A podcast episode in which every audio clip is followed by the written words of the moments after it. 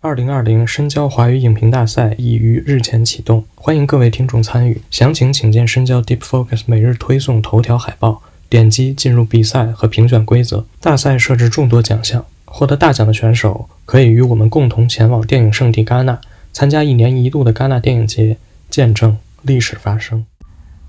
大家好，欢迎大家收听新一期的深交播客，我是深交主编元首的秘书。啊，这回我们请到了一位特殊的嘉宾来跟我们聊一聊罗马尼亚新浪潮。那这位特殊的嘉宾就是电影学者印翔老师。啊，我们先请印翔老师跟我们打个招呼。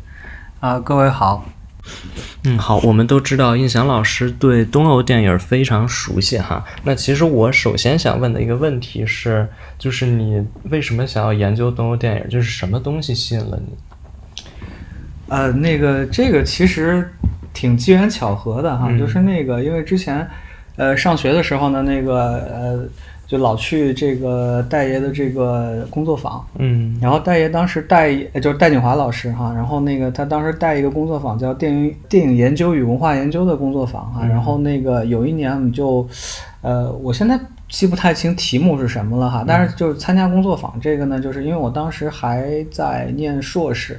对，然后呢，这个工作坊就是参加工作坊的这个有很多这个博士的这个同学，还有这个有些已经那个毕业的这个师兄师姐哈，就是他们有，呃，有教职在某些这个学校这个任教，然后那个大家都会领一个题目，对，然后那个但那一年因为我当时还算小朋友嘛，所以说那个，呃，后来就有一天就戴爷突然给我布置了一个题目，就是说，哎，你你你看外国电影比较多哈，然后最近。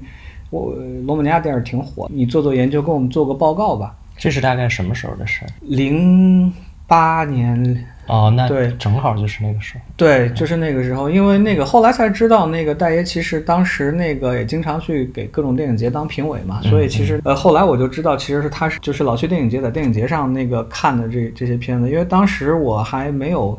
像现在这么这个比较爱逛电影节哈，然后那个包括现在其实那个电影节研究也成了我特别重要的一块儿学术的这个领域啊，对，所以当时就做了这么一个东西啊，大概花了三个月，然后看了几十部，因为当时其实也没这么多，嗯，就做了这么一个报告，但是那个报告也。也就也就那样儿吧，然后那个包括其实我对很多片子其实我都都没看明白啊，就是我真正看明白都 都得就是往后就是念博士的时候，后来又去罗马尼亚访学，然后就跟很多这个导演都聊过了，嗯，然后那个后来后来就大概其明白这个就是到底在讲什么，包括里面一些梗。嗯。啊，我就记得当时那个呃也也呃一五年吧，一一四年还是一五年的，一五年啊，这个罗马尼亚电影周北京对，然后放那个《雪山之家》，嗯嗯，特别那个那个特别有意特别有意思。然后那个当时是那个场子里一半是这个罗马尼亚观众啊，对，就北京就是使馆那一帮人，还有使馆商会的这些啊，还有一波呢是这个慕名而来的这个中国观众，嗯，因为这个片子当时一五年在戛纳其实也挺火的嘛，对。所以当时很多人就过去看，然后你就会罗马尼亚观众就爆笑，然后中国观众就一脸懵逼，他们在笑什么？我记得我当时就呃就就有个也经常那个，我们就老在电影节碰见呃碰见嘛，就有这么一个。呃，也算朋友吧啊，然后那个当时就问我他们在笑啥，我大概能有一半的那个时间，就是我知道，哎，这儿挺可笑的哈，这就是，但是你说你要让我到罗马尼亚人那样笑成，就是真的就大家就笑出猪叫那个 那个程度就达不到，这事儿特别像寄生虫。啊，寄生虫就是你比方说它中间那个模仿那个。那个叫什么李春基那一段，就全是这个中国人啊，什么这个韩国人，对他们就就笑，就是当时我记得我当时看，然后旁边老老外就就觉得你们疯了吗？这这有什么好笑？这很好笑吗？嗯嗯我你当时看有这感觉吗？哦，我有，对，就是就就属于这种，其实周围只有我在笑，对，就大家笑点不同步哈，对，然后包括那个绕口令的那一段。就是他刚进门啊，那个女的就是一直在说，我就背他自己的身身世，那段也是这样。啊啊，当时当然电影儿啊，就就是他们有当时有一个策划，就是要做一个这个电影的这个回顾哈，就是那个因为这当时正好就零九年，零九年他们就开始做这个策划，然后后来就就就在问谁能写东，后来就怎么地就听说我能写。后来就是让我写，后来我就大概花了半年时间，就写了篇东欧的文章，然后这就上了船就下不来了啊！就包括就是，其实我教那个博士研究计划的时候，我其实特别想做那个城赖四喜男，啊为此我连日语都学了。啊对，然后结果当时我导师就说那个啊，做城赖有什么意思？呃，你就做东欧嘛，你不是东欧搞得挺好的吗？反正也没有人做东欧，因为我后来才知道，就在我之前其实就是那个周传基老师，呃，做过一点。周周传基老师应该是会波兰语，嗯嗯对，然后那个包括当时可能有些基洛夫斯基的东西都是周老师在弄的。其实你回来就是这个，也是我挺想做一个领域，就是那个到底八十年代电影学院看了什么片子。嗯对这个，所以你就是就是我一直，我后来讲课就讲到那个东欧的时候，就是你会你会发现，就是其实第六代受基洛夫斯基影响特别大。啊，当然还有什么那个卡拉克斯啊之类的这个啊，但是这个事情就跟那个就到那个时候电影学院到底看了什么片子是有非常大的关系的，对，就一直想做做这个，这这这这这就后话了哈，所以就是基本上就上了船就下不来了，然后那个再加上这个领域比较小，嗯。呃，就是其实除了我可能啊，还有当时那个呃电影学院贺红英老师会做一些，但是贺老师主要是俄语，嗯。对，所以就是基本上是他他的专他专专注领域是苏俄嘛。当时那个平遥那个回顾展的时候，还专门请贺老师过去做的这个呃不算映后吧，就是那个论坛性质那个东西，对。再就是这个武汉大学，对武汉大学有有几个老师在做这方面的研究啊，然后国内好像也就没有了。对，因为就是就包括其实有一次我到那个北外讲座，然后我就一直在笑哈，就是不知道。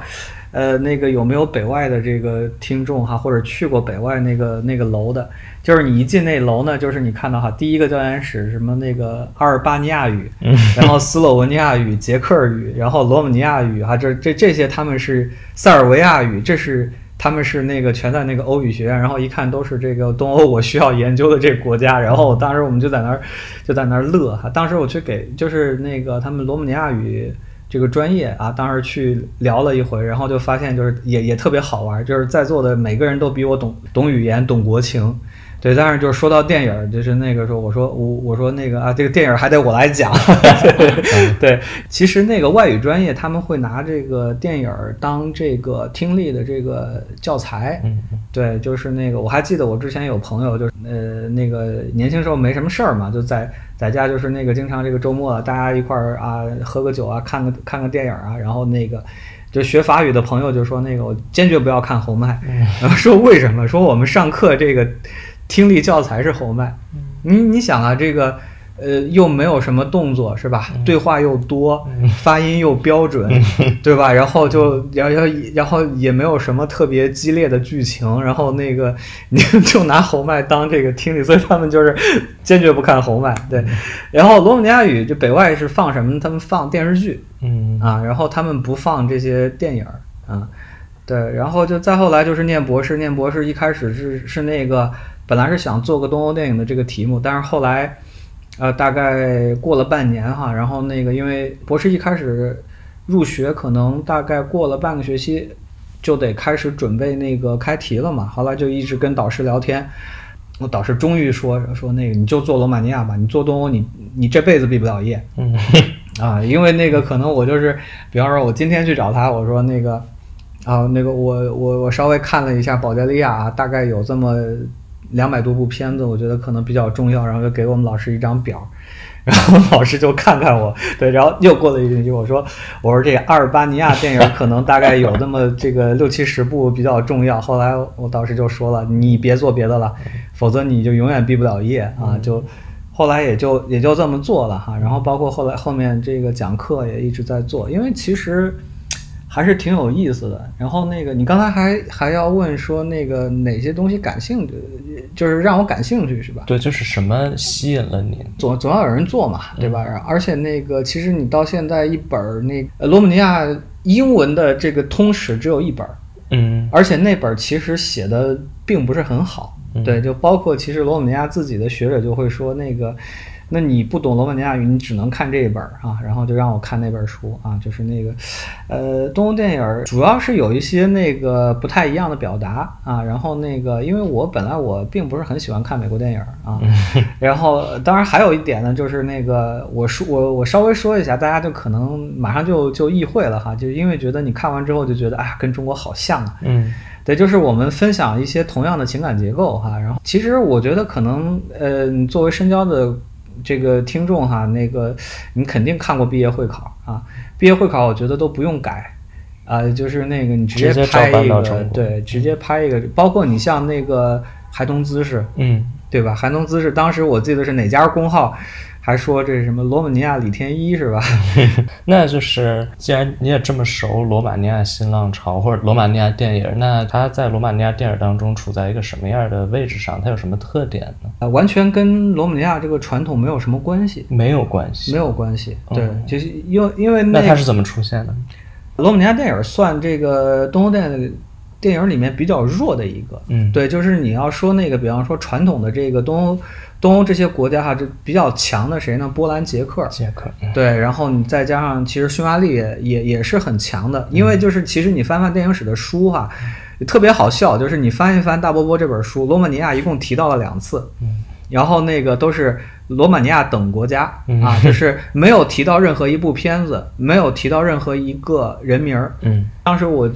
就是我一个朋友，也是罗马尼亚挺挺重要的这个电影学者，就说嘛，说那个呃，罗姆尼亚在最近十年啊，但是他之前一篇文章了哈，这可能是那个早一点时候写的，说最近十年得到的这个荣誉比过去一百年加在一起还要多得多得多。啊对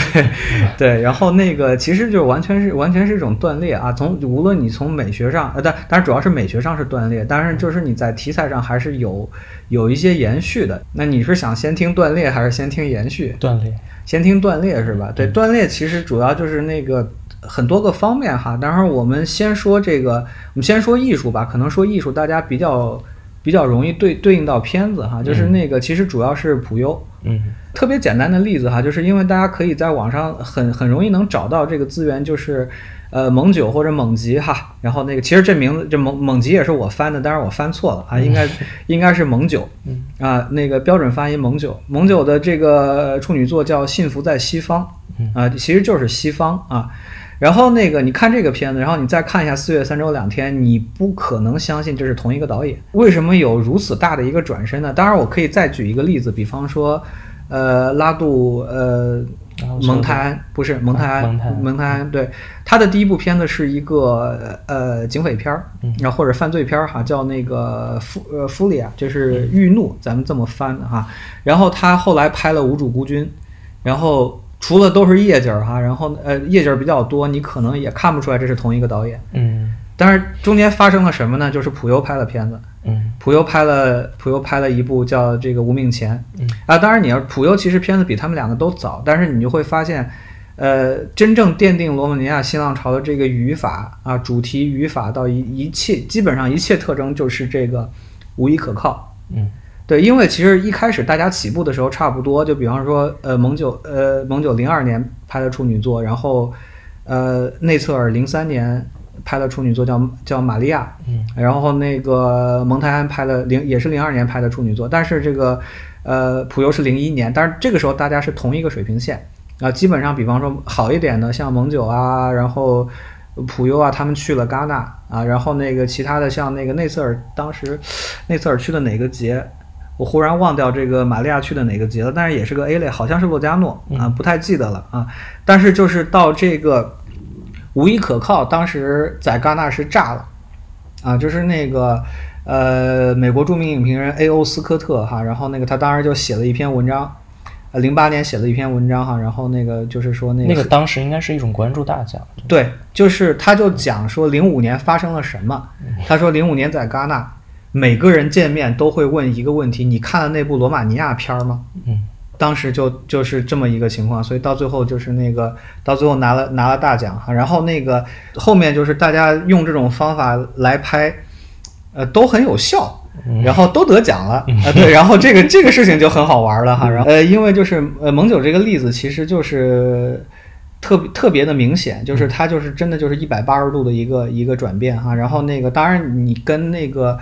哎，你比方说像那个四月三周两天，他直接找的就是奥雷格穆图，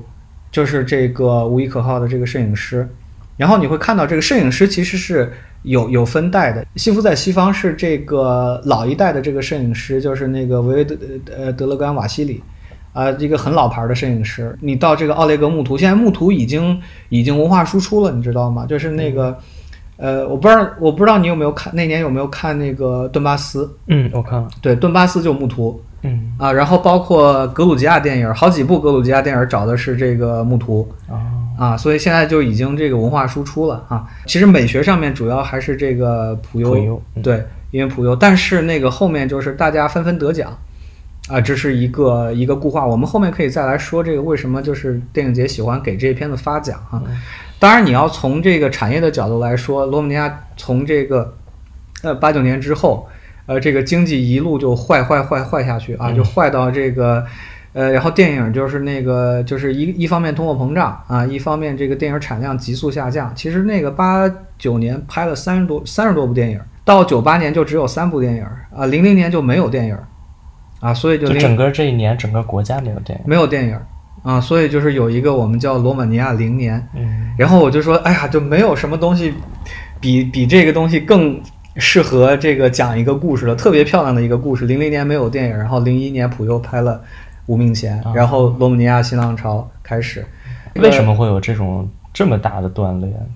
对，因为就这个事儿跟经济是很密切的，就是呃。你可以，大家可以翻一翻经济数据，呃，你比方说那个，举一个例子哈，这个通货膨胀，它罗马尼亚九十年代有中间有好几年通货膨胀百分之二百、百分之三百，嗯，呃，九九九零年的时候电影票还是四罗币，嗯，到这个哪一年我忘了哈，就已经是大概一万四千多罗币，嗯，所以罗罗马尼亚。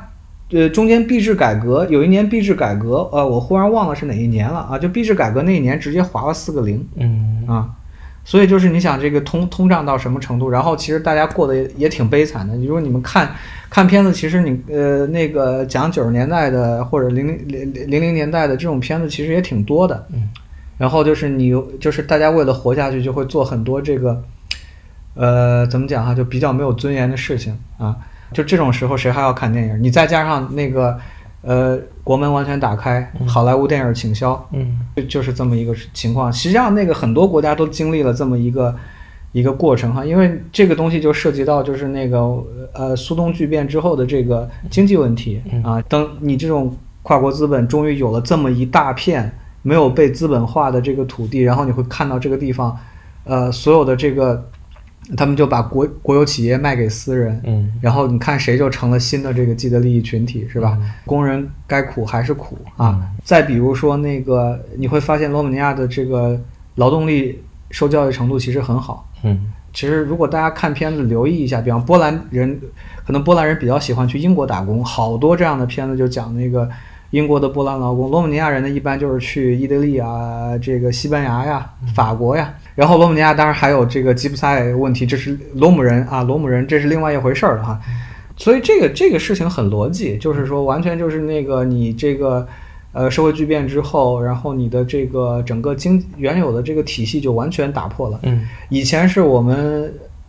没有自由哈，然后现在是除了自由什么都没有。嗯嗯，对，嗯。呃，然然后呃，我们讲了美学，我们讲了这个产业啊，其实还有一些，就是你从电影节上面来讲呢，就是说那个，这是我的观察了啊，呃，从这个呃九十年代末哈，然后那个达内兄弟，嗯，对，就是这个这一这一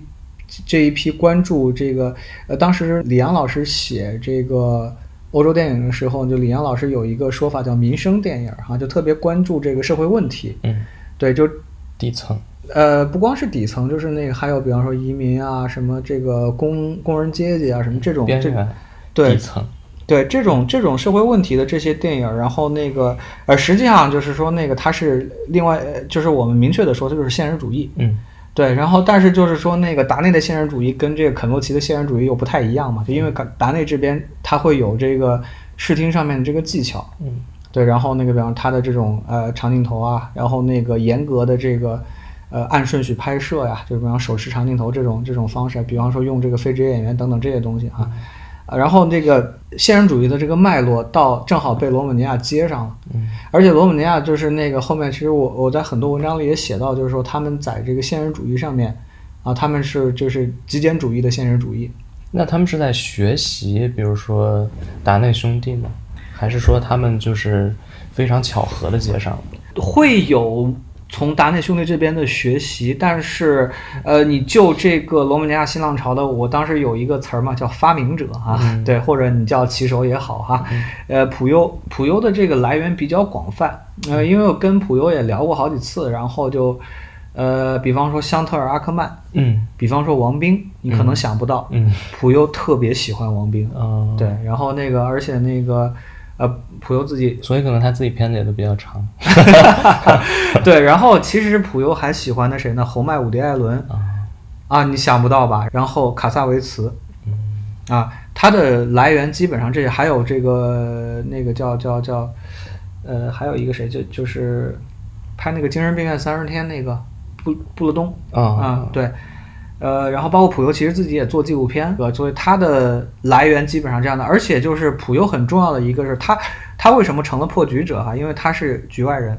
嗯，他是画画的，然后后来去瑞士学的电影，啊，所以就是你会看到，就他就没有受到这个罗马尼亚电影学院那一套的训练。他怎么去瑞士学的电影呢？对他就是去的瑞士学的电影，因为那个。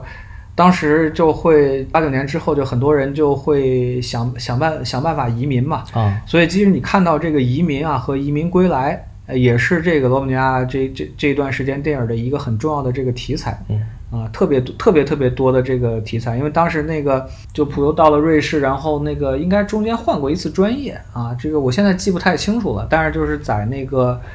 呃洛桑，哎哎洛桑还是日内瓦，反正就是日内瓦。对，应该在日内瓦啊。然后那个，但他早期片子还比较偏实验哈，就就是那个到，呃，回回等他回来之后，然后那个他拍了一个比较有影响的纪录片，就拍了一个养老院，啊，然后克拉约瓦的养老院，几什么某某年某月某日到某月某日哈，然后拍了一个车站的纪录片，但是那个我没有看到。呃，那刚才我们也讲到了，就是罗马尼亚电影可能到普优这一块是一个大的锻炼哈。那但是刚才你也提到，就是它可能也有一个传承在里面。那它是怎么传一直传承到这个位置的？不是传承，主要是啊，有一些这个，当然你要你要从我们那个最浅层的这个传承来说哈，就是那个跟这个平地裂的这个关系啊。那个平地裂是可能是那个。基本上应该是罗马尼亚算最有国际影响力的这个导演吧。嗯，对。但是我最近又发现达内柳克其实很不错哈。但是，呃，因为你你涉及到一个当时的这个到底谁就是罗马尼亚电影怎么被看到的这个问题。嗯。所以就基本上就是你相当于这个，因为当时电影节还不是选片人制，所以说那个尤其是那个可能部分选片人制，但但是你对这个当时指的是什么时候？呃，七八十年代，嗯，七八十年代，其实达内柳克有些片子真的是把我惊到了，就是那个就就可以拍的这么这么先锋哈。然后那个有一些片子，比方说巡航啊、测试麦克风啊，特别牛，嗯，就完全没有想到，就是说这个那种就就就我是刚说这两个片子啊，巡航可能啊，巡航其实也很好，就是真真的这两个片子。就是你搁的法国都是算一流的片子，嗯，就搁在七八十年代法国都是一法国意大利都是一流的片子，但是就是你不你没有被看到，嗯，这这个事情就是可能是历史的偶然性。当然平地裂是那个这个传承是因为他确实身体力行的带了后面这一波导演啊，然后给他们找钱，让他们在在自己的这个组里工作，这个传承当然会。我我主要是想说就是那个有一些东西，比方说这个。罗马尼亚人这个幽默，然后这个他们讲笑话这个方式，罗马尼亚人自己说哈，也是我一朋友讲哈，就是说那个可能比方说那个昨天我们地震了，或者昨天发洪水了，当天下午笑话就编出来了，啊对，然后就是这么一个情况。其实你看，其实他们那个很多这个片子里面都挺都都好多那种段子，就这个这种可能民族性的这种东西，对。然后你在电影上面呢，可能就是啊，主要就是因为你长期你大概有。呃，四十多年的这个齐呃这个齐奥塞斯库统治了大概齐奥塞斯库六六几年上的台，哈六六六六年还是六几年哈，然后一直到八九年，他统治三十多年，然后之前德治，呃，有大概十几年啊，就是就是所谓这个前社会主义历史哈，这个东西就是呃，你在这个社会主义主义时期拍片子呢，你你是要跟这个审查来做斗争的哈，然后但是你你你到这个八九年之后，呃，你的片子还是要跟这段历史对话，嗯呃，还有一个一个一个点，就是那个其实也是经常我们会讲到的，就是这个所谓的这个法令之子，讲的是这个罗马尼亚的这个著名的这个七七零法案。嗯这个法案就是那个禁止堕胎，嗯哎，所以就四月三周两天的这个背景。这个法案为什么这么有名，或者说它为什么有这么大影响？呃，因为酿成了很多惨剧啊。当时对他们自己罗马尼亚人也是很创伤的一段，是吗？呃，你看你怎么看？嗯对你从一个角度来说，就是说，比方说你可能听过很多关于月经警察的这个故事啊，然后那个你看过那个四月三周两天，但是其实四月三周两天很早就大概七八年还是之前有一个导演叫安德烈呃布雷耶啊，拍过一个片子叫《野花明信片儿》，嗯呃，讲的也是这么一个那个叫什么哈，就是那个秘密堕胎的这么一个事儿啊。呃，但是你从另外一个角度来看呢，就是齐奥塞斯库为什么要这么做？嗯对，因为就是那个，这他的他的人口政策，对他也是因为说到这个，你就就就得回来看我们这个，比方说我们国别国别电影，我们做国别电影史的一个前提，就是我们不能只参考中国电影或者美国电影。就比方说你谈罗马尼亚的时候，你要知道罗马尼亚是一个到现在人口两千万左右，不到两千万哈、然后那个没有北京市人多嗯啊，全国有七十就是七十多家影院，嗯所以，呃就当时，但是这个两千万呢，也是靠了这个七七零法案就拼命生才生出来的。哦对，然后那个，呃，就是之前还有一个很著名的这这么一个事儿哈，就是那个这个事儿之后来也被一个保加利亚导演拍拍成过片子啊。其实也有一个纪录片讲这个事儿，就是那个罗马尼亚的第两千万个人嗯，啊，是一个这是一个片名吗？呃，不是个片名，是个就是个人啊。然后呢，《法令之子》这个片子里面那个也也也涉及了他。嗯对，就当时是一长特漂特漂亮一小男孩儿，啊然后就是每每年过生日，齐奥塞斯库会亲自给他送礼物。啊对，然后这是这是他的人口政策的这么一个呃一个一个一个体现吧。嗯呃，但是你从另外一个角度来说哈，有一方面是月经警察这些惨剧，另外一方面，波兰波语拍过一个片子叫《利维乌的梦》，嗯一个四十多分钟的一个中等长度的片子。嗯然后这个片子就在讲什么，就是说那个他被生下来就是靠这个七七零法案，哦，对，就是、他自己是吗？呃不是，就是这个片子的主角。啊啊啊就是因为七七零法案才就没有没有被堕胎，所以就就，但是你从从这个角度来讲，就是你发呃你你做这个国内的这个原始积累啊，你去那个呃做这个社会主义的这个工业建工业呃工业农业建设，然后你试图就是你从现在你反过反过头来看，当然你会看到很多齐奥塞斯库的这个。呃，比方说个人崇拜，比方说这个呃贪污腐贪污腐败啊，就是或者他的家族贪污腐败，呃，他的这个什么各种这个其其就是这种负面的这个政策。但是你从另外一个角度看，就是说，如果你要看，呃，罗马尼亚这么一个国家，他在齐奥塞斯库上台之后就已经坚定的要在社会主义阵营里面，呃，这个跟苏联来，也不能说对着干哈，但是要要要要想摆脱苏联的控制。嗯但是你从苏联那个角度来看，苏联怎么去安排这些东欧国家啊？然后那个其实每个国家都会，你这个国家发展什么，那个国家发展什么，他们通过这个京沪会来控制这些国家，让他们成为苏联的附庸，典型大国沙文主义哈。然后，呃，如果你不想被他控制，你要怎么办？嗯所以你看到齐奥塞斯库其实有一系列的这个所谓民族共产主义的政策，嗯对，然后那个比方说他要去争取通过外交来撬动这些东西，嗯。包括当时罗马尼亚其实在这个呃社会主义阵营里面是跟西方关系最好的国家之一哈、呃戴高乐，然后那个尼克松哈、他们都去访问过，然后包括齐奥塞斯库，呃，就是罗马尼亚很多年长的罗马尼亚人就觉得我们国家最长脸的时刻哈，齐奥塞斯库去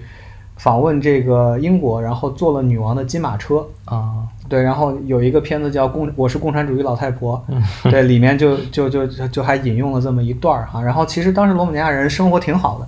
当然就到到八十年代就会有，就因为国际国际环境又变化，然后包括齐奥塞斯库自己的一些问题，嗯呃，这个就这个人民生活水平在直线下降。嗯对，然后你比方其实跟苏联可能也有差不多的这种，对，但是苏联是因为主要，我觉得可能主要原因是军军备竞赛加上政局不稳定，嗯，你再加上勃列日涅夫的那个他的那个政策哈，然后那个对，然后呃，其实你当时你包括齐奥塞特库，他会就比方说那个去要发展石油工业，嗯你想罗马尼亚这个这么一个国家，他怎么去发展石油工业？他从哪儿搞原油？嗯嗯嗯对吧？所以他当时就是几次去访问伊朗，包括其实到最后就是为什么这个罗马尼亚这个八九年变得这么惨哈，就是因为齐奥塞斯库十一月跑到伊朗去了啊，就伊朗访问了，回就当时就是比较关键的几天他不在。所以最后就搞着搞着就搞成这样了，这就两说，就是说说的有点多了。但是就是说，那么就是你在社会主义时期，你会他会处理到这些东西。比方说，我前面提到过达内柳克，嗯对他的片子，就比方说他会去谈土改，嗯就罗马尼亚的土改，嗯，啊，就是造成什么样的问题？比方说这个，那个时候就可以谈论这些事情吗？对，就是想办法嘛，啊，对啊，然后。想办法他们，对，然后那个，然然后你，然后等到这个后社会，呃就是后社会主义时期，你再去处理这些这些问题的时候，你没有这个禁忌，但是你怎么讲呢？就是因为九十年代有太多太多的东欧电影在清算这段历史嗯。啊，就是说啊，社会主义有什么黑历史嗯。啊，然后呢，这些黑历史怎我们怎么处理这个黑历史？这种东西特别多，嗯呃，罗马尼亚新浪潮它就会有另外的这么一个呃比较辩证的这个看法吧，就是说那个 OK 是有黑历史，但是现在也很现在也很惨呀。嗯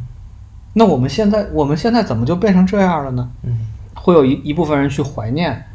呃社会主义哈，然后那个这专门就是我我把这个它是一个东德的这么一个关键词哈，就是那个两德统一之后。然后有一部分人就是所谓这个怀怀念东德哈，这个词儿叫 Ostalgia，嗯。最典型的片子就是《再见列宁》。嗯嗯嗯。嗯，啊，然后那个《再见列宁》其实说中间已经说的很很透彻了，就比方说你你看里面，比方说这个你就晚了一天，他母亲一辈子的积蓄就是成了废纸。啊，怎么样？就是说，你看到这个怎么样？这个呃，西德以一种胜利者的姿态过来接接收东德哈，罗马尼亚一样的。呃，然后就是这这个词呢，这这就是东呃，我就把它翻成东仇啊，或其实就是社会主义怀旧啊。然后它在这个前呃苏东社会主义国家都是呃比较普遍的这么一个现象，所以就是罗马尼亚新浪潮在电影节上。如此所向披靡哈，就跟这个词儿是有关系的，就是他们怎么来处理这件事儿，而不是说像九十年代一样，我们就是呃就是揭黑哈。那个特别典型的，你比方说这个布加斯基拍过一个叫《审问》嗯啊，然后包括就比方说当时那个很多这个啊去清算这个清算历史的哈，然后这种片子就是九十年代特别多哈，然后这个各大电影节就呃迫不及待的给他们发发奖哈，看的多了大家也就不新鲜了嘛。嗯嗯对，而且其实就是你一味的清算，其实你也呃没有看到这里面的这个积极方面。嗯呃，罗马尼亚新浪潮这么讲，就是你会看到，就是说，OK，我们现在过得也不好啊，嗯然后我们现在当时这些人怎么就变得这么有钱了呢？嗯啊，就是为什么他们就成了新的既既得利益者呢？嗯对吧？然后就是会有这个呃，开始怀念那个时候，就是，但他们怀念的是什么哈？就是拿大爷的话说叫什么？呃，什么叫做生老病死有依靠哈？就这种这种这个社会主义的这个福利体系，对他们怀念的是这个东西，或者是平等，类似就是平等的感觉。呃，也也并不是这个，但主要是福利。我觉得福利是因为他们生活质量下降还是挺厉害的，嗯，就是那个尤其福利方面哈。然后那个，所以你看到这个，比方说无依可靠，那个可能很多人就会，当时其实很多影评人就解解读到，就比方说这种医患关系啊，什么这个，呃，这个。啊，后社会主义大家的这个悲惨生活呀，哈，对，虽然普优的本意不是这个了啊，普优想讲的就是人类的一个普遍状况，嗯但是你要再去谈这个无依可靠哈，就是它里面会有偶然性，有必然性。嗯，偶然性就是哎那天有车祸，然后那个五家医院全满，嗯啊就会被踹来踹去。必然性，他如果不是这个酗酒，他也离死不远了，因为他其实是肝癌。嗯然后其实有中风哈，然后有就是身体已经很差了，但是他这个身这个很差的身体怎么来的？哎，这事儿就值得谈一谈了，嗯，对吧？嗯嗯。罗马尼亚现在的政治和经济状况是什么样？感觉是不是会好一些？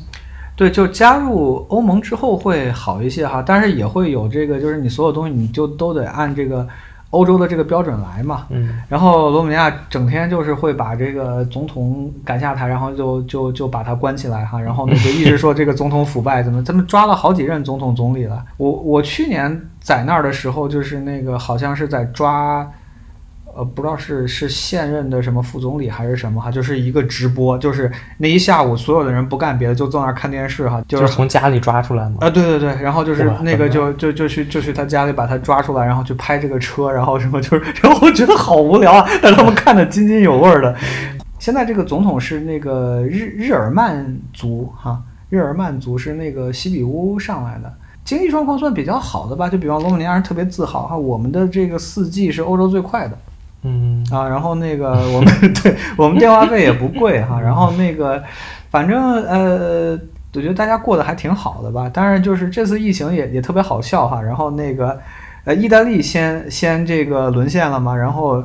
紧接着遭殃就是罗马尼亚，为什么呢？就是有大概七十万罗马尼亚人在意大利啊，哦所以大家都是开着车就回来了啊，就是你拦都拦不住哈。然后现在会比前前些年好哈，前些年因为经常会看到这种那个，呃，电影里面这种故事啊，就比方说你去那个，呃，就你会看到罗马尼亚留守儿童。啊，父母都去打工了，就做做农业工人啊，就比方摘葡萄啊，什么摘摘草莓啊这种的。然后就比方说这个，呃，什么这个这家的妻子跑去跑到国外当保姆啊，什么这样的故事其实挺多的哈。就是那个其实劳劳务输出会很多哈，然后包括那个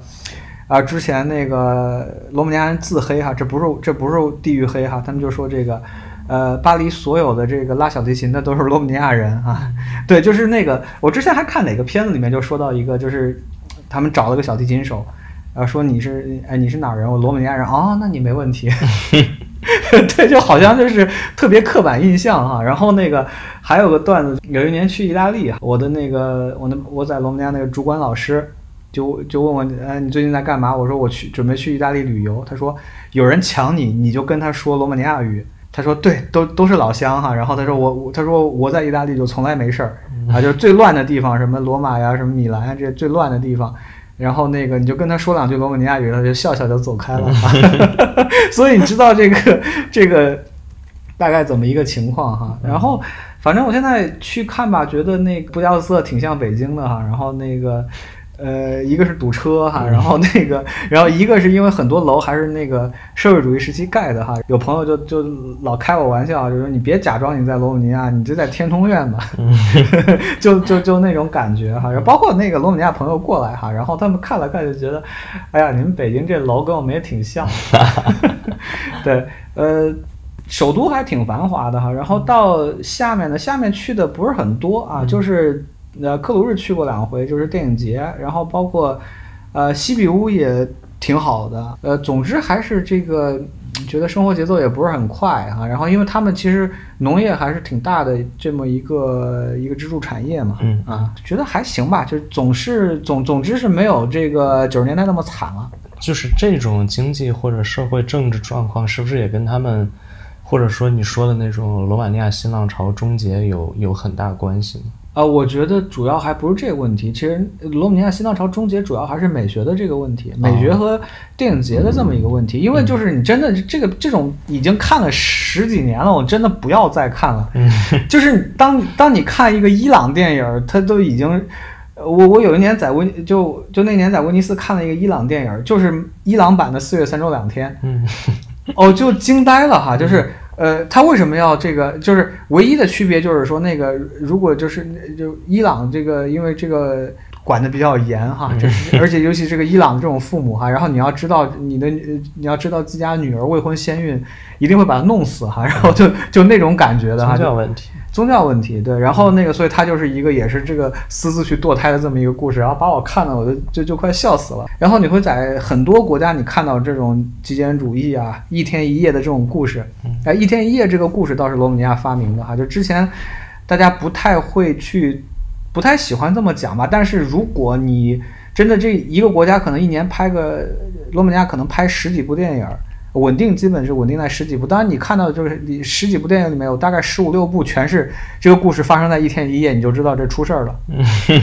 你明白吧？就是就就就这么一个情况，对。然后那个确实是比较，而且就是大家就是你你把这个我的说法叫做你把这个现实问题历史化哈，就是说那个就比方说你你现实就是比方说那个你的现在的这个家庭问题，或者你现在一个什么社会问题，然后你很容易找到这个历史根源哈，然后那个呃你就甩回去说社会主义时期怎么怎么地哈，然后这种故事你讲的太多了。啊，确实没有什么新意哈，所以说现在就啊，比方说那个大家开始去做身体亲密关系，啊，这就是这个，所以他们不要碰我啊，就是他们自己也会有这种美学上的就是叛逆，相当于就再也不要做那种东西啊。不，其实很更现实的就是你在做的电影节已经不选了啊。对，这个这个会更，因为因为罗姆尼亚没有市场，这不是我说他们自己说的哈，就罗我没有市场，对，就是。可以跟大家说哈，罗马尼亚全年电影票房收入五亿人民币啊，合五亿人民币。然后这五亿里面百分之九十五是百分之九十好莱坞，对，就是美国电影。对，然后你中间那个呃，不是百分之九十美国电影吧？可能欧洲电影、法国的什么这些占到个百分之四、百分之五。国产电影从来没有超过百分之五。五亿的百分之五，这是全国所有导演要分。嗯，所以就是你不可能在这儿。挣到钱啊！当然，现在网红片儿哈也能挣到钱啊。这个去年有一个片子，就是说那个一个没有上过电影学院的，然后他就是一个网红，然后拍了一个片儿，然后打破了二十多年的这个 记录哈。然后那个大家都疯了，对我当时就跟他们开玩笑，我说你们电影学院关门吧啊！对，就就这么一个。他拍的是个什么商业片吗？啊，就是一个 IMDB 评分是一，你觉得这是个什么片儿哈？然后，但是他就卖了三十万张票吧，好像是，就相当之吓人了。这是一个长片吗？长片，嗯，比你知道的所有罗马尼亚导演片子加起来的总和还要多。嗯，对。普优、蒙九、内策尔啊，波兰波语加在一起没有他一部片子多哈。这事儿我还不知道要怎么去谈哈。然后，但是我我准备准备再看一看哈。然后我我对这个片子特别好奇啊。呃呃，没有市场的情况下，你肯定是要你的发行呃，然后那个你的这个销售，你都要跟电影节有关系。如果电影节不选，你问题就大了。嗯，对，所以就是前面说这个，有些人去探讨这个亲身体啊、亲密关系，比方说这个安娜我的爱，嗯。比方说不要碰我哈，但是有些像拉杜裘德这样的导演，他会去做其他的这个历史，他就会比方说对屠游更感兴趣，对这个二战之前的这种历史哈，就是那个就是两两两两次大大战之间的这种历史，像咱们上次在柏林看的那个，对，然后呃那个那个雅西大屠杀非常有名，嗯。啊，然后那个可能大家都不知道，那个全世界可能杀犹太人杀的最多是纳粹哈，第二多是罗马尼亚。罗马尼亚杀了三十多万犹太人，为什么他们这么喜欢屠游？呃，这个问题就比较复杂了哈，就是那个其实跟那个呃波兰，我觉得跟波兰那个像比方艾达呀，他他讨论的问题比较像，就很大程程程度就是比方说咱在柏林看那个火车那个片子《火车的出口》那个片子哈，里面就提到很多人就是把邻居杀了去占家产。啊，对，很多是这样的，就是艾达就是什么，艾达父母被其实是被波兰人杀了的。然后他们他们家的地也被分了。其实要点在这儿，就包括其实波兰，我之前还看过一个片子叫《余波》，也是这么一个故事，就是这个哥哥从国外回来，然后来继承这个父亲的这个遗产，然后发现父亲的这个就他们家的田其实是犹太人的田，然后他爸当年是杀犹太人的领袖，啊，然后他们决定接这个事儿的时候呢，这个村儿的人就不干了，所以就是你会看到这是。很很复杂、很缠绕的这个历史遗留问题，对这个东西就你就已经不不是光去处理这个社会主义这一段儿的问题了，所以就是呃，为什么觉得拉杜裘德是现在，我反正就是呃，我我记得我在柏林还跟你聊过，我就说他现在，我觉得现在我们可以正式的提罗马尼亚的这个所谓 Big Four 了啊，就是四巨头哈，普悠蒙就。呃，然后波兰波语之外，其实这个拉杜裘德现在，因为最近这四五部片子都是非常之硬哈。嗯，我也非常喜欢他那个那叫什么印什么印刷体，就是也是柏林的大写印刷体。对，我觉得大我真的非常喜欢大写印刷体，就是他也会用另外一种形式再去重新的解构那段历史，我觉得也是挺好玩。对，但那个是比较典型的所谓新浪潮的作品。对对对，但是我觉得它的形式也会有一些特异的地方。嗯嗯。对，因为这个东西就是他最近就做这个 found footage 嘛，就是从这个从这个角度，从这个角度来做，然后他还用到这个剧场的一些一些观念，对嗯。嗯他这个就是我觉得他这个倒是其实现在比较流行的这个叫做 creative documentary，嗯，就是创意纪录片哈，对对。对，嗯，就是我们刚才讲到，就是罗马尼亚电影被看见的这么个问题。那可能我觉得到四月三周两天，他就是被看见的一个巅峰吧，因为他也拿了零七年的金棕榈嘛。然后当时其实也是就可以可以说是我觉得是非常火的一个片子。然后到今天，可能也有很多人在追随他、模仿他，甚至我觉得像今年柏林那个电影，呃、呃 n e v e r Rarely, Sometimes, Always，就我觉得那个片子可能也有那么点意思在吧，可能也是一个堕胎的话题，然后也有 sisterhood，对对对那样一种感觉。那你觉得就是，呃，四月三周两天在这个罗马尼亚新浪潮当中是个什么地位？以及我觉得还有一个比较有意思的问题，就是有些人他就会说，呃，四月三周两天就是一个干瘪、单调又公式化的新闻报道体第三世界艺术电影。那对于这种你怎么看呢？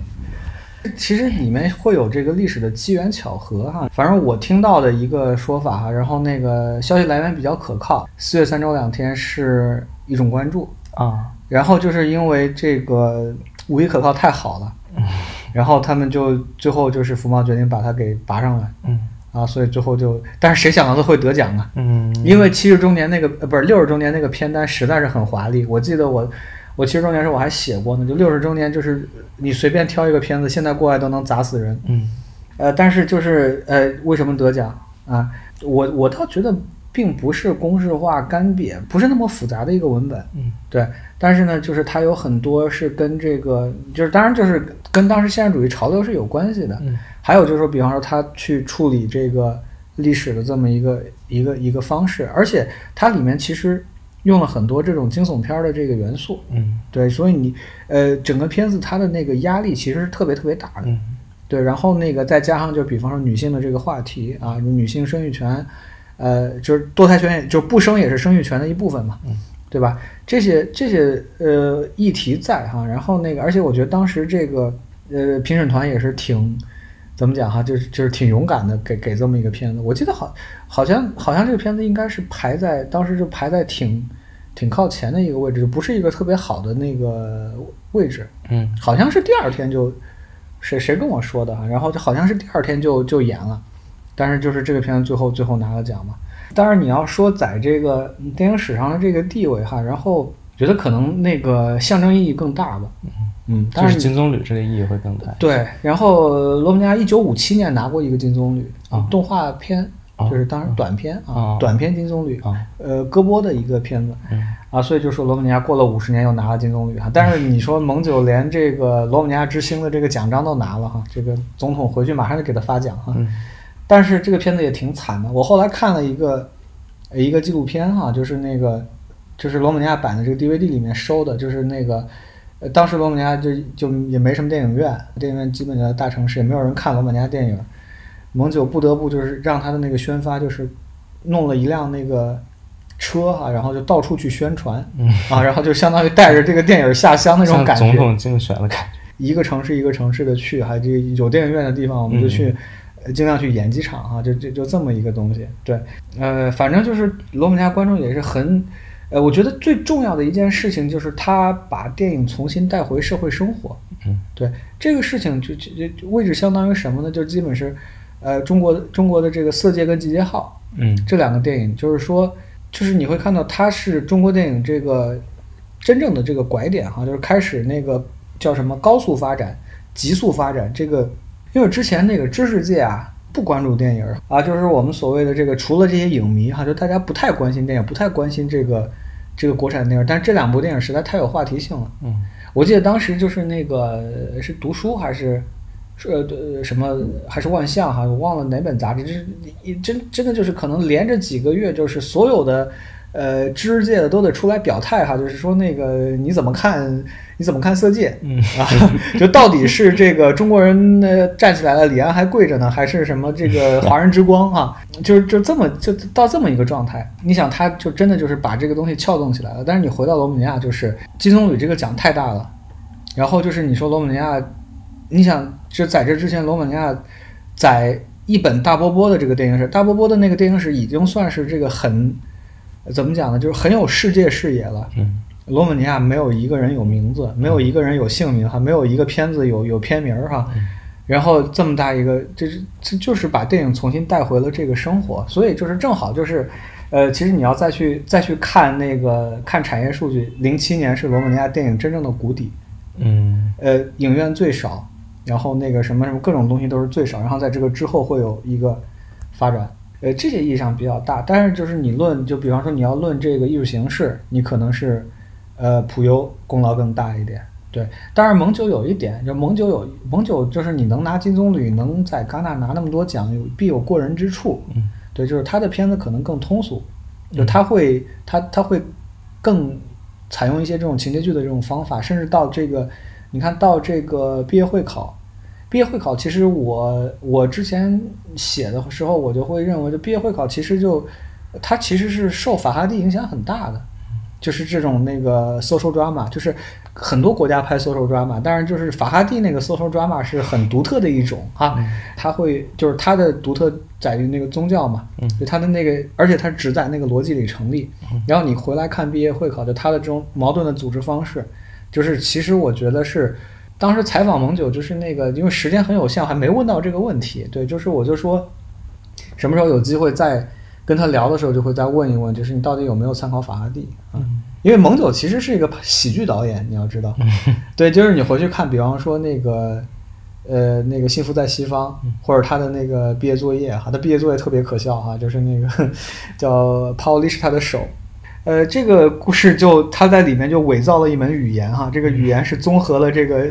呃罗马尼亚语和西班牙语的这么一个语言啊，对，然后就就就特别好笑。但是你看他这么华丽的一个转身哈，所以你回来回来我们说这个艺术形式，你可能真的就是普优确实确实太重要了。嗯我觉得理解罗马尼亚新浪潮，你可能那个无命前和这个无依可靠还是要重点看一下。嗯嗯对，波兰波语其实在形式上都没有那么重要，嗯但是，但是就是它在那个主题上，尤其是我刚才说的这个变与不变，嗯，就分析这个变与不变这个这个领域，确实是我我反正我看了这么多哈，就东欧电影我看了不少了，就是那个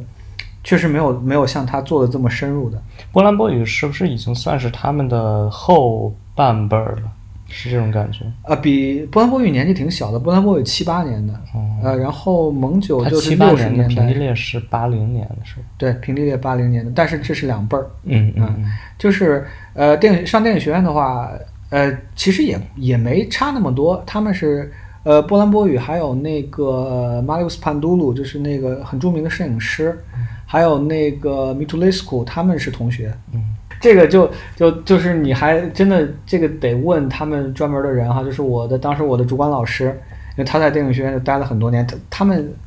呃，他是九八九八年上的电影学院，还是九几年上的电影学院？你得知道，就是谁跟谁是同学啊，谁是谁谁跟谁是哪个哪个老师的班里的啊，然后就是就这么就这么一个一个一个状态啊。哎，不对，波兰波语七六年的，七六年的，记错了，七六年的。对，阿迪娜平地列是零四年还是零三年上的电影学院。呃，当然你会看，就是主要还是以他们那个拍第一部片子为准嘛。嗯，基本上那个，呃，但波兰波语确实比他们小了，就是比波兰波语、拉杜裘德这两个是比较小的。嗯，嗯，也是可能就最近十年差不多逐渐火起来的是。呃，就基本上那个新浪潮这波导演是那个零五年拍出重要作品嘛。嗯嗯嗯，零五呃零五年到零五年到零七年这个时间段是罗马尼亚新浪潮最火的时候。嗯其实我比较想知道，就是《四月三周两天》这部电影，它在罗马尼亚国内大概是个什么评价？观众还挺喜欢的，迄今还在这个两千年之后的这个票房前十里面吧。哦，那评论界呢？啊，当然好了呀，因为你金棕榈了，你金棕榈了，所以你比方说那个，你就想想这个中国观众有多爱这个《霸王别姬》，嗯，嗯，呃，差不多这感觉吧。或者像《但是寄生虫》？呃，寄生虫我就不知道了，因为也没跟韩国观众聊过哈。但是，这个片子确实，因为就是呃，主要还是就是说，你从你无论是从这个呃剧作创作模式上面，还是你从这个整个美学上面啊，就是它确实是一个很行之有效的，而且一定程度上可以参考借鉴、复制再生产的这么一个一个模式啊。嗯对，当然就是说那个我之你之我之前咱们说到那个影史百诶什么影史十十佳，对那个片那个片单是他们那个当时有大概四十来个学者影评人啊，就是最重要的那些学者影评人，大家投了个票，嗯所以就投出来了这么一个一个一个片单哈。但是你看这个片单上面，达内柳克是两部，嗯，但那个片单里是有四月三周两天吗？有有，嗯呃呃就是所谓三巨头那那片子都在里面啊，呃无一可靠、四月三周两天、不加斯特东嗯。啊都在里面。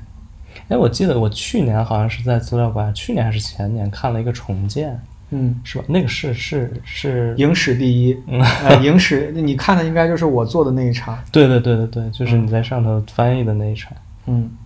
当然，呃，重建还是真真的真的太牛了哈，就是平地裂，呃，最好的几部吧，就是，嗯嗯嗯。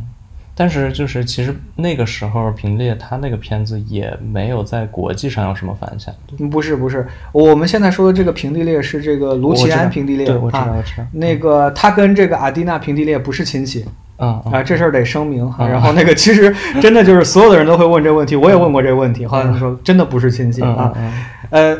那个片子去了戛纳，嗯呃，所以说那个，而且就是很早就是那个像那个平地列全球第一吹，嗯你知道是谁吗？嗯，是谁？就是正片的主编啊哦，就米歇尔米歇尔西蒙。嗯啊，米歇尔西蒙是平地列的这个真的是全球最忠实的粉丝吧？就是那个，呃，早在这个六十年六十年代，呃，不是这片子六八的吧？好像是六九年去了戛纳，嗯呃，他当时就开始就就就就这个片子就就就就写了好多文章来夸这个片子，嗯嗯啊，平地裂，因为他最后呃离开罗马尼亚，其实很长时间也是在法国工作的，嗯。嗯，在法国就是做这个歌剧跟这个戏剧，对，然后他其实在法国影响力还是很大的，就是他那个呃，其实他最早的两个片子都都去了都去了戛纳，嗯，对。我最后就最后想问你一个问题，就是像今因为今年普优他也有一个片子去了柏林嘛，然后是在奇是在反正奇遇的奇遇单元吧，嗯对对对，叫马尔姆克罗格庄园、嗯啊，那就是那你看完这个片子，你会感觉它跟普优有什么连续性，或者说他现在是不是自己已经转向了？对我其实挺诧异的哈，但是那个，但是其实那个普优之前做过一个工作坊，叫那三次阐释练习，嗯对，就是他其实对那个他对那个俄国作家很感兴趣，就是那个叫什么索洛维索罗维约夫吧，嗯就是那个马呃马尔姆克罗格庄园，就是根据他的这个呃原著改编的嘛。嗯对，然后他对这个作家肯定是很有兴趣的，就包括其实他呃之前那个一战百年。呃，萨拉热窝电影节做了一个短片集，啊嗯叫《萨拉热窝的桥》。嗯对，那个里面它有一个片子叫《新年夜》，嗯呃，其实也是那个他当时用的是那个叫什么那个赫尔曼凯泽林嗯的一个东西，就是他现在就是我我我我现在忽然想到，就是当时有一次就是那个在罗马尼亚跟一个他们也很著名一个影评人聊天嘛，然后最后。他就写了一个访谈，因为他觉得很奇怪，就是你一个中国人为什么要研究罗马尼亚电影？就这个事情对他们来说不可理解哈，所以他们就就就就一定要写一篇。后来他那个题目嗯就是引用我说了一句话，我说这个，呃，呃，普优是个哲学家，但是波兰波语是个天才啊。嗯对他，呃，普优他就是，反正跟他接触也算好几次了，也包括我们，其实我之前还做跟他做过一个呃叫什么哈，这个什么三天两夜长访谈啊，就是大概最后访谈时间加起来可能有十几个小时，嗯。对，就就很他就很细致的就跟我聊，就说那个我喜欢看什么片子呀，然后上学的时候怎么做这个片子，每个片子他他在他在谈什么，他在谈什么问题，就是他搞创作他就特别喜欢，就是他去谈一个那种道德的这种概念，嗯。就比方说那个呃无命前，嗯。无命前他其实他说我其实我讲的是妥协，嗯。呃，但是这个片子其实你要他如果导演不这么说，你是完全想不到这个片子就是你可以用妥协这个词来概括，嗯。对，包括就是他做的那个，之前有一个短片，他告诉我这个片子是跟罗马尼亚矿矿工暴动有关系，但是那个片子就是一个室内剧，嗯。你完全想象不到它跟矿工暴动可能有任何任何形式上的这个联系。嗯对，然后这个它就是会有一个一个一个很核心的这个概念，但是因为这个这个片子我不是很吃得下，嗯对，就是因为实在是有点硬，嗯。然后就是看字幕看的我就看着看着就有有点走神了哈，就跟他跟他之前的这个，但是你说风格吧，风格其实跟这个《雪人之家》还是有点像的，嗯。就是那个就特别长的这个特别长、特别长、特别长的这个对话嘛，对，但是。呃，我看当时评论，也就是你像比方说那个一直很喜欢普优的那些评论家，还是很喜欢这个片子，啊，就是那个对我我我我之前碰到那个那个魏斯伯格，还给了还给了那个五分儿五五五星的话给四星，就这么一个一个评论哈，因为那个，但是它因为它涉及到的那种呃呃历史啊什么这个东西特别多啊，我就觉得我应该等到有资源有中资了，我觉得我应该再看一遍。嗯呃，对，但是你说你说转向普优，其实很早就开始转了，嗯，因为呃你你换个角度想一想，你从普优这个角度来想一想，你会发现这个呃全国的导演都在学我，然后他们都进了电影节，他们都得了奖，那你觉得往下我要怎么拍，对不对？所以这事情就很就就会很郁闷哈，而且普优其实运气一直不太好。嗯你看，比方说那个《破晓时分》，就那个 Aurora 那个片子，就是之前也有翻译成《极光》哈。然后这个片名我之前就问过他，后来他说，这个片名就是意思意思就是说那个你就是那个天亮之前那一段儿是其实最黑暗的时候，就是这是人类道德的一个模糊的地带。嗯就是那个道德，就是他那是个犯罪片儿啊，呃，那个片子他就已经开始换风格了，嗯就他不再去，虽然还是一个呃时间很短的这么一个一个叙事时间很短的一个故事啊，但是他就，比方说他最后他要自己去演，他要用那个固定固定摄影机，他就不再去用这个手持了。啊，他又他又把这个，他又因为后来木图又很火了哈，所以就没有找木图给他给他做摄影指导。对他从那个时候就一直，因为因为你站在他的那个位置上，他就他肯定是要最早去做突破的那些人，嗯所以他就会做尝试啊，就比方说这个破晓时分怎么拍，雪山之家怎么拍，对吧？然后到这个，但这一次我觉得可能是步子迈的有点大，对，所以你想这个片子就是你想他会去柏林做做做这个，而且是柏林奇遇单元，所以你就你就知道这个片子肯定是被戛纳拒了。嗯肯定是被戛纳拒了，然后就是那个柏林主竞赛也也被也被柏林主竞赛拒了，然后罗马尼亚人不喜欢去威尼斯，嗯我不知道为什么，但是他们就是不去威尼斯，对，就很多年不去不去威尼斯电影节了。对这个事情，觉得没有办法解释啊，但是他们真的是，他们真的是不去威尼斯，呃，宁可去比方说洛迦诺、卡洛维发利这样的节哈，萨拉热窝这样的节，但是他们不去威尼斯。嗯，其实我去年戛纳完了，呃，我我我在我我在罗马尼亚我碰到他，嗯然后就是那个普优嘛？普优对，然后我就问他，我说你新片怎么样？他说我声音声音有点问题，呃，但是后来我一想，就可能是被戛纳拒了。呃，当然你说那个，其实去年片子很强啊，然后你这么一个片子去，而且你再加上这个这个时长，我觉得就是，即便进了主竞赛，可能也就是野梨树的待遇，嗯，你觉得是不是？确实。对，按照你的这个说法，其实就是罗马尼亚，它现在的相当于这些艺术片导演，它其实主要市场就是在国外，甚至可能就是在欧洲，对吧？对，然后它美国、北美应该还是有一些，嗯对，因为那个特别当时特别著名那个公案嘛，说那个奥斯卡改规则，就是最佳外语片，什么现在叫最佳国际影片，对，改规则就是因为当时四月三周两天没进啊，啊，因为这个事儿就。呃，就是说那个可能当时他们学呃，就是那个学院就认为选委的水平不够，嗯，所以最后就是一定要就是在留大概当时是三部吧，六加三的，就是就是 short list 的是九个嘛，嗯。所以他们当时是六加三，就是这后面三个是要那个学院来学院的那个专门委员会来指定的，嗯。就改规则就是因为四月三周两天没没进短名单，啊，所以就是罗马尼亚新浪潮终结，其实有很多就是非常客观的因素，让他们不得不去改变，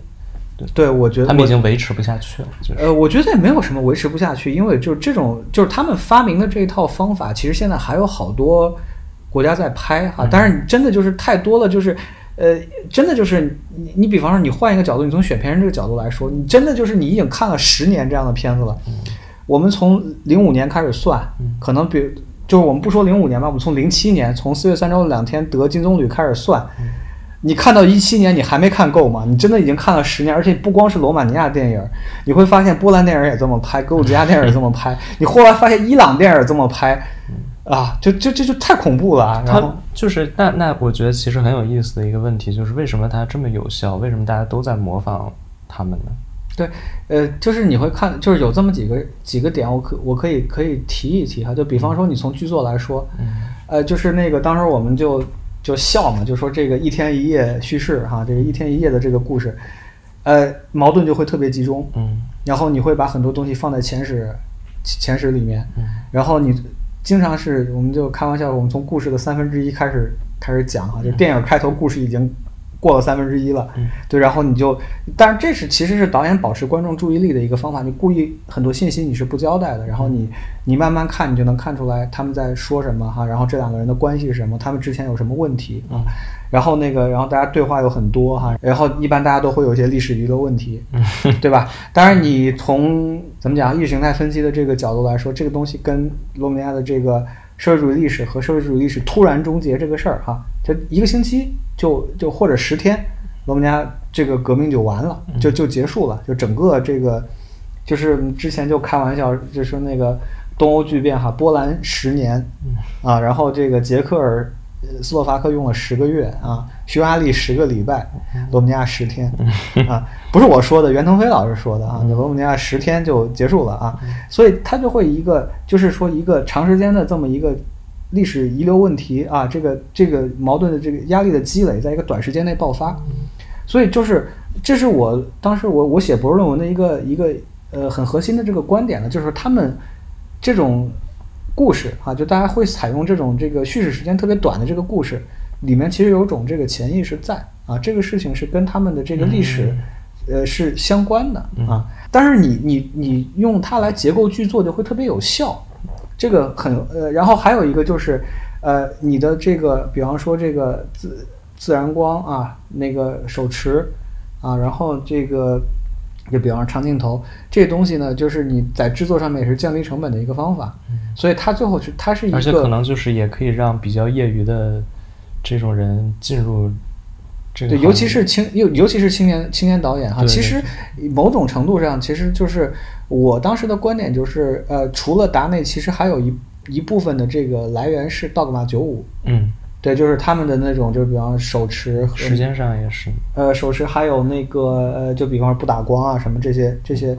呃，这这这些方法是从就是基本上呃九十年代末差不多是这就是达内和这个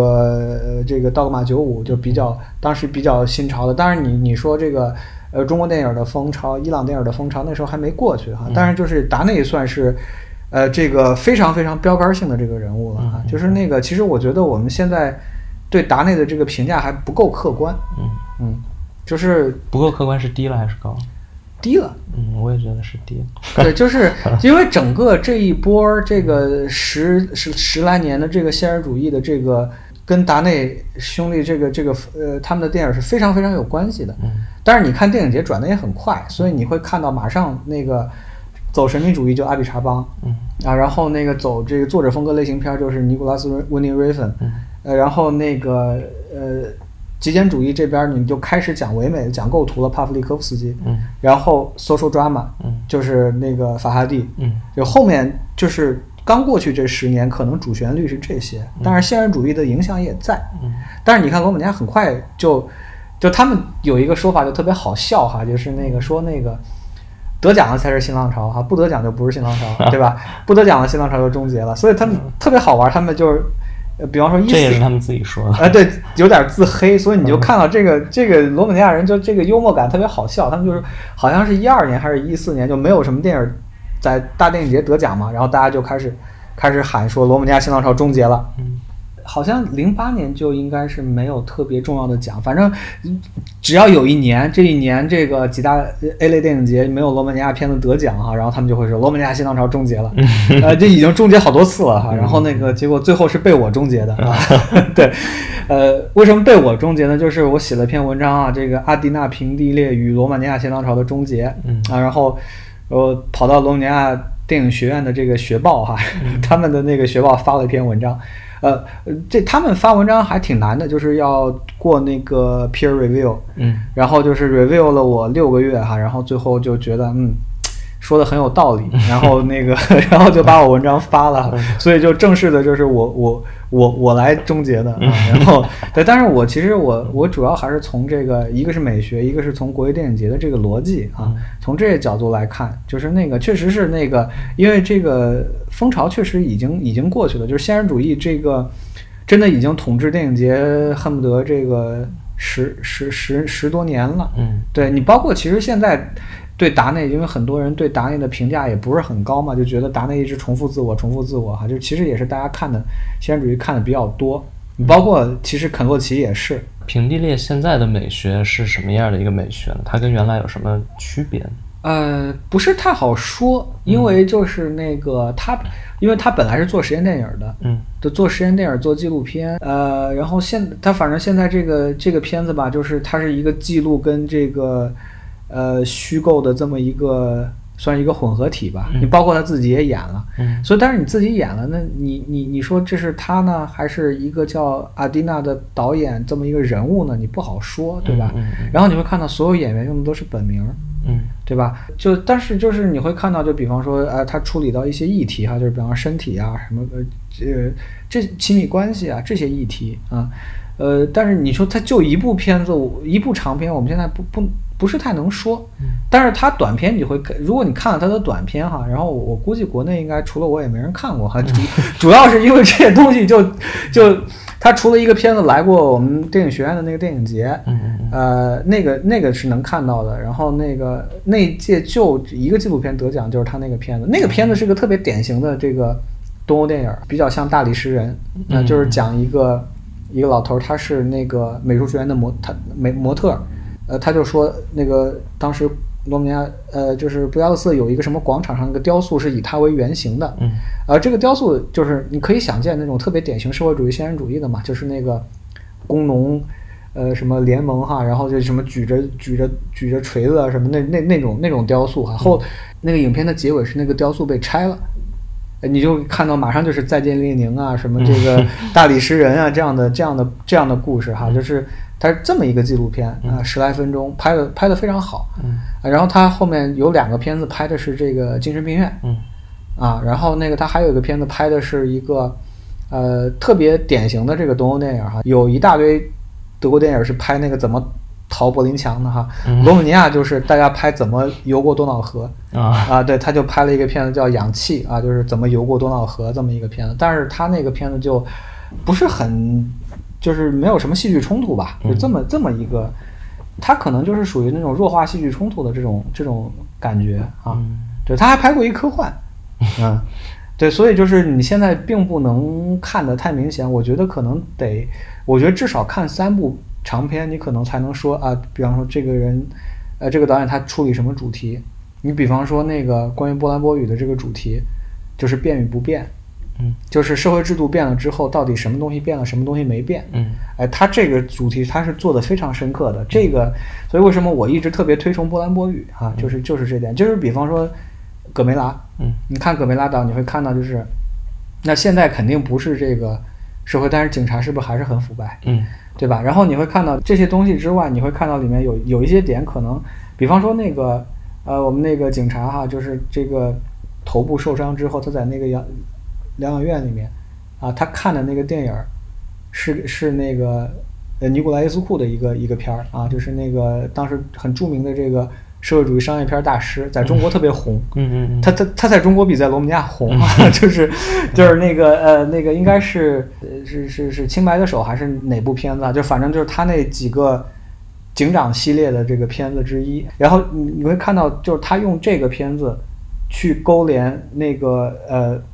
这个社会主义时期的历史，嗯。甚至你会看到，比方说他们交易的那个那个场景，那是一个电影布景。嗯。啊，所以你会看到，就是这它有几重这个关系，所以它它一直还是在做这个变与不变的东西，就到底什么东西变了？你看，包括像那个他母亲，嗯他母亲怎么去处理他贪污的钱是吧？嗯 对吧？捐给神父哈，这这是 你会看到，就是就这这些细节，但是这个片子就没有之前的那么明显了，因为这他还是想往这个所所谓有这个有作者风格的商业片儿这个路子上走，啊，就走到这边来了。嗯嗯，平地裂之后，或者他同辈儿的现在这些人大概是一个什么情况？啊，同辈儿的哈，就是基本都是八零后。平地呃，阿蒂娜平地列是八零年生的。后面比较有名的有一个叫呃克里斯蒂安·图多尔·茹尔久，呃，这个导演很有趣啊，就是那个他是个侯孝贤粉丝，啊，对，然后那个他拍了已经拍了，我看了他大概几个短片，然后那个有一个短片拍的特别好，嗯呃，罗马尼亚小金二郎，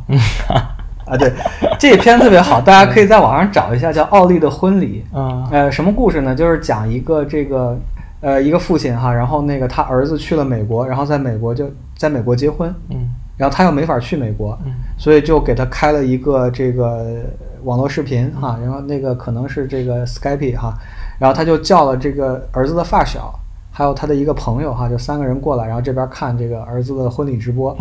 啊，就这么一个，当然也都是对话，你会看到之前各种历史，慢慢就把他们家的这个历史带出来哈，然后比方儿子那边找了一个什么工作，找了个什么姑娘，诸如此类，结尾。呃，因为罗马尼亚跟美国有时差哈，然后那个结尾就那边跳舞去了，他们这边就散了，散了就天亮了。他把那两个人送走，然后把自己的西服脱下来，这个领带解开，给自己倒了一杯酒。这不就是那个、嗯那个那个早春早春嗯早也是秋刀鱼早春后面那个削苹果，嗯对吧？然后他拍的那个日本狗呢，就就就很有侯孝贤的那个味道。后来我跟他导师求证了一下，他导师就说：“对你你说的没错，他就特别爱亚洲电影，哈，特别喜欢侯孝贤。嗯嗯对，然后还有一个呢，叫保罗内格埃斯库，嗯他的片子就两两张彩票，这个呃出过资源，也来过北京电影节。好这哥们儿特别逗哈，然后呢拍喜剧的，特别喜欢侯麦。嗯第一部比较像侯麦，然后第二部呢是一个喜剧，挺那个，我觉得就是如果你拍个中国版哈，你就找这个俩东北籍演员就可以拍的特别好啊，就是那么一个 那么一个故事，但是改编的是一个罗马尼亚，大概就是罗马尼亚最著名的这个戏剧大师卡拉加列的一个一个呃小说叫《两张彩票》。嗯最新的这一部呢，他把这个布加勒斯特拍的跟纽约似的啊。然后那个我在布加勒斯特待了那么久，我就从来没有见过那样的布加勒斯特啊，拍的特别伍迪·艾伦啊。最新的就叫《夏日情人》，嗯对。然后还有俩女女导演啊，这俩女导演拍这个综艺电影，就是对特别之好笑，你知道吗？嗯就是那个有个电影，有有个导演叫这个呃尤利亚·鲁吉娜，嗯有片子去过上海电影节，叫那个 Breaking News，去过上海电影节哈。那那个那个就是那个，其实他是特别想拍的，但是他为了拍那个片子，之前就不得不拍了两个综艺电影儿啊。当然这个特别逗哈，有个片子叫《爱情训练营》，呃，其实怎么一个项目呢？就是呃，这个罗马尼亚特别有名的几个演员，他开了一个表演学校，就收了一堆演员，呃，但是他们毕业要拍一个电影，就是他们因为入学时候承诺人家了，就是你你毕业可以演一个电影，然后数了数这些演员呢，大概有那么二十几个演员，所以就是他们就开始扮演，就是就是那个一男一女，一男一女，到最后发现多了三个人怎么办？一对拉拉，嗯 一个女的，然后她老公没来啊，然后这些人都是在这个亲密关系中出现了问题，所以他们就去了这个爱情训练营，在三个导师的指导下，然后就是每天做任务哈，然后今天做什么任务，然后明天做什么任务啊，就是卖的还挺好的啊，这个卖了大概快两万张票哈，这是相相对一个新导演来说相当好了。嗯嗯啊，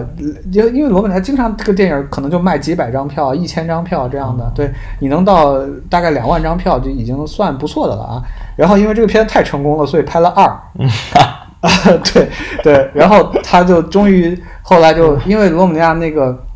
你拍片儿你必须要申请这个辅导金啊，就是那个国家电影基金。嗯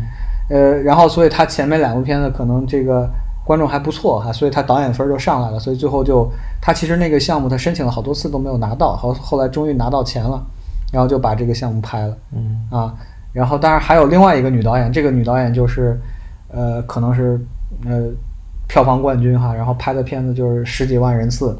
啊，就是拍的这个就是这个呃反正好像专业专业人士都不太喜欢哈，因为他都不他不是电影学院毕业的。然后这个电影学院呢就说啊，我拿手机的拍的就比他好，啊，但是他片子就卖大概那个就是属于那种呃喜剧吧，小妞电影。嗯，呃，关键问题是这个网网飞还买了嗯啊，你在网飞上就能看到这个片呢，叫自拍照，拍了两部自拍照和自拍照六十九。Selfie selfie，对，前面有个 hashtag，嗯。啊，就井号自拍照啊，嗯对，呃，差不多这一波导演应该就是比较有名的这五个吧，然后反正每年还都有新人出来啊，对，但是这几个就属于这个拍了好几部电影的哈，我刚刚说的这几个，除了这个如尔九，但是为什么说如尔九比较重要呢？是当年那个他拍那个片子叫《日本狗》，就特别侯孝贤那一部，这个片子代表罗马尼亚去送了奥斯卡啊，哦这也是相当就是属于这个已经是这个电影家协会很认可的这么一个一个片子吧。嗯。但其实就是这一辈儿，可能现在也就是在年龄上有一个统一性，但他们就是美学上可能还是非常非常不一样，对，可能跟罗马尼亚新浪潮那一代就已经差别还是很大。但是特别好玩啊，就是他们那个学生作业都在拍新浪潮那套东西哈，啊 然后后面你会发现这套东西已经不好使了，所以大家就纷纷对就纷纷得 得去做点别的哈。还有一些就是他可能年纪比较大的，可能上电影学院都三十多岁了，嗯有还有这么一些人，他们反正现在也都有这个。呃但是你说新浪潮那套美学，现在还有很多人在做啊，就是那个，因为那个确实是对于这个，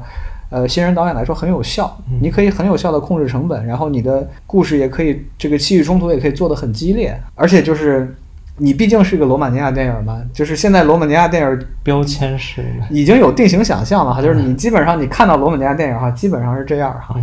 就就就就是这样的，对。刚才你提到那个辅导金，就是就是每一个电影都要申请这个辅导金吗？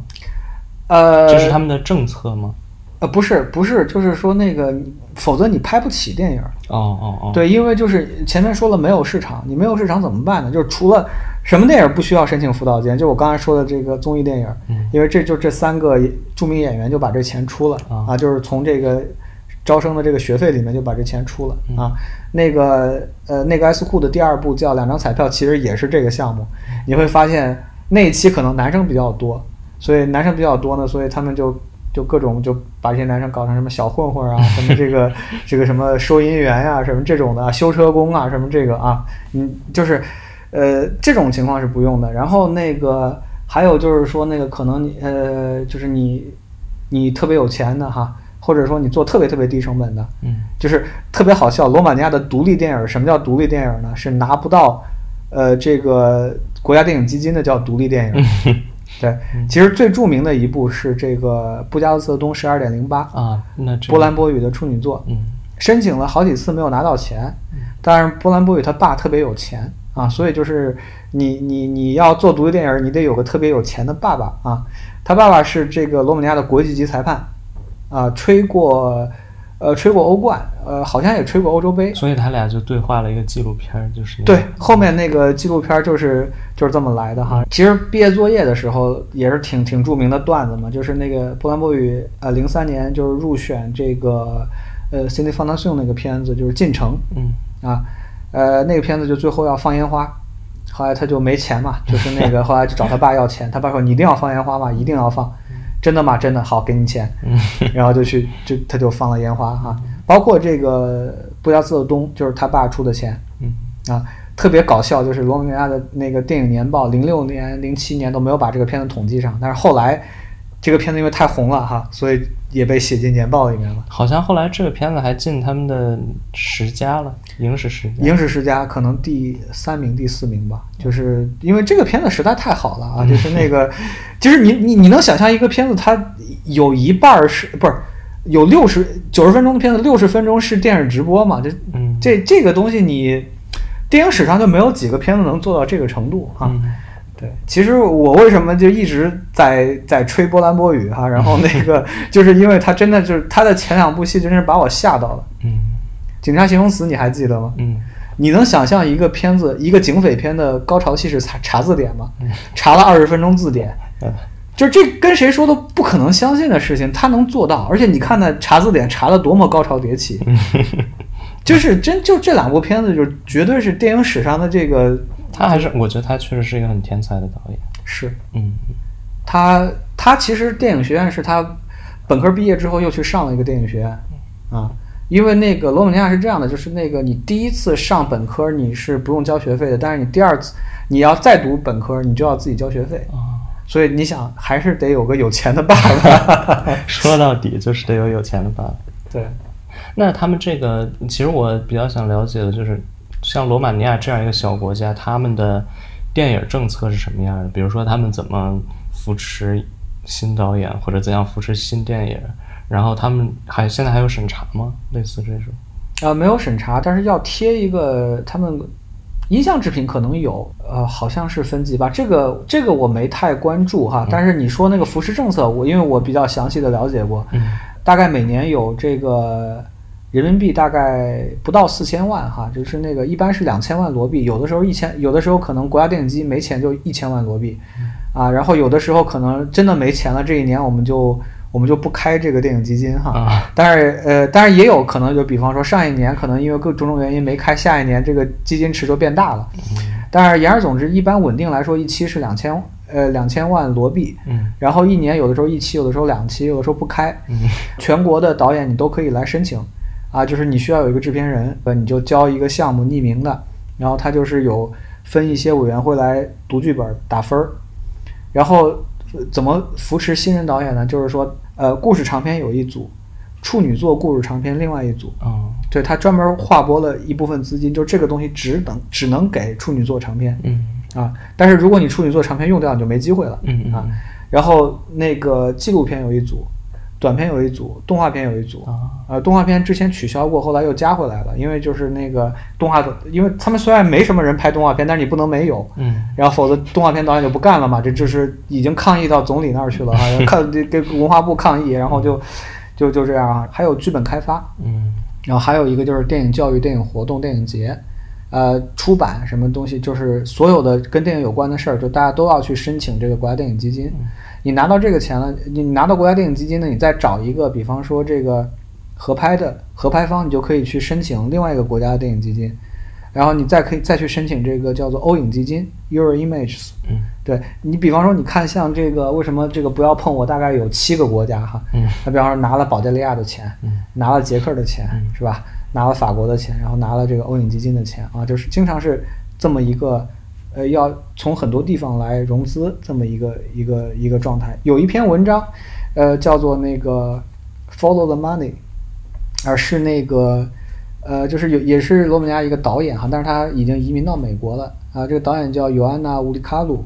呃，导演的片子叫《柠檬汽水》，嗯也是进了柏林节的一个片子，柏林全景的片子。但他是一个学者哈，他在美国一个忘掉什么学校了哈，就就教书哈，然后他就写了这么一个片子，就是呃罗马尼亚当代投融资呃电影的投融资机制啊，所以基本上就是属于电影基金呃和这个欧洲的基金哈，各国基金资助的一方面，还有一个就是私人公司的。一般来说就是说那个大概你的那个制片人你要出到这个百分之五十哈，然后国家电影基金就是你报一个预算，他按一半儿给你，嗯。然后就是，呃，就是你去打分儿嘛，打完分儿之后，呃，最早是这个剧本分儿是五十分儿，导演分二十五，制片人二十五。但是，这个制度后来发现有问题，就比方说你说蒙九这样的导演，嗯他什么时候申请，他的导演分永远是满分儿，制片人分永远是满分，嗯所以他的剧本其实只要写十分儿就可以拿到钱。但是蒙九这么好的编剧，他他能只可能写个有十分的剧本吗？嗯好，好，那么蒙九如果蒙九出手，蒙九永远是第一名，对不对？嗯好，今年这个总总奖金，呃，就是总资金有一千万啊。然后蒙九说，我今年要做一个一千万的片子，然后国家电影基金给他一半儿，五百万嗯 啊。然后基本上这个故事长片的钱就没了。嗯毕业会考去申请电影基金那一年特别好笑哈，那一年片子一共有三个拿到了钱，蒙九是拿了四百万罗币，第一名哈，第二名大概拿了几十万罗币，第三名拿了五千块钱。你现在明白什么叫赢家通吃了吗？所以你后来就会发现这个问题很严重哈。然后那个后来他们最后的对应方法就是把这个呃制片人和导演分都降到各二十分，然后剧本分六十分。哦对，然后就是你说按顺序就按成绩去拿钱，啊，对，但 这个事情就是你你你这个执行过程中永远都会有各种各样奇葩的问题啊，所以有的时候就是比方说新导演你要找个大牌制片人，比方说我要找一个二十五分的制片人，嗯我找波兰波宇给我当制片人，可能就是我就有二十五分，可能我导演就没有分儿嗯啊。这样的话，我可能写个比方四十分的剧本，啊，我我我可能就能拿到钱。嗯，就是这这里面就是会策略。策略，对，嗯。那其实我也比较好奇，比如像波兰波宇，他的处女作为什么会拿不到钱呢？这审查机制不是，就是这个评选的这个机制会有什么问题在这里面呢？呃，可能是因为太先锋了呀，因为你想，就是你你回到零六年，他没有拍出这个片子之前，你觉得一个思维正常的读剧本的人会相信我，我一个片子九十分钟有六十分钟是电视直播，嗯我们会觉得这是个什么片子呀？嗯我觉得思维正常的人可能都不会给这个片子很高的分儿吧。对，嗯。深交 Deep Focus 是成立于巴黎的华语视听文化志，由遍布在世界电影节的撰稿人和译者组成。我们提供第一手的电影资讯、批评和访谈，并且深入观察世界电影工业。同时，我们也在中国以及世界各地组织线上和线下文化活动，致力于构建迷影生态，捍卫批评精神，和读者在全世界一起看电影。也欢迎大家在微信、微博和豆瓣关注深交 Deep Focus。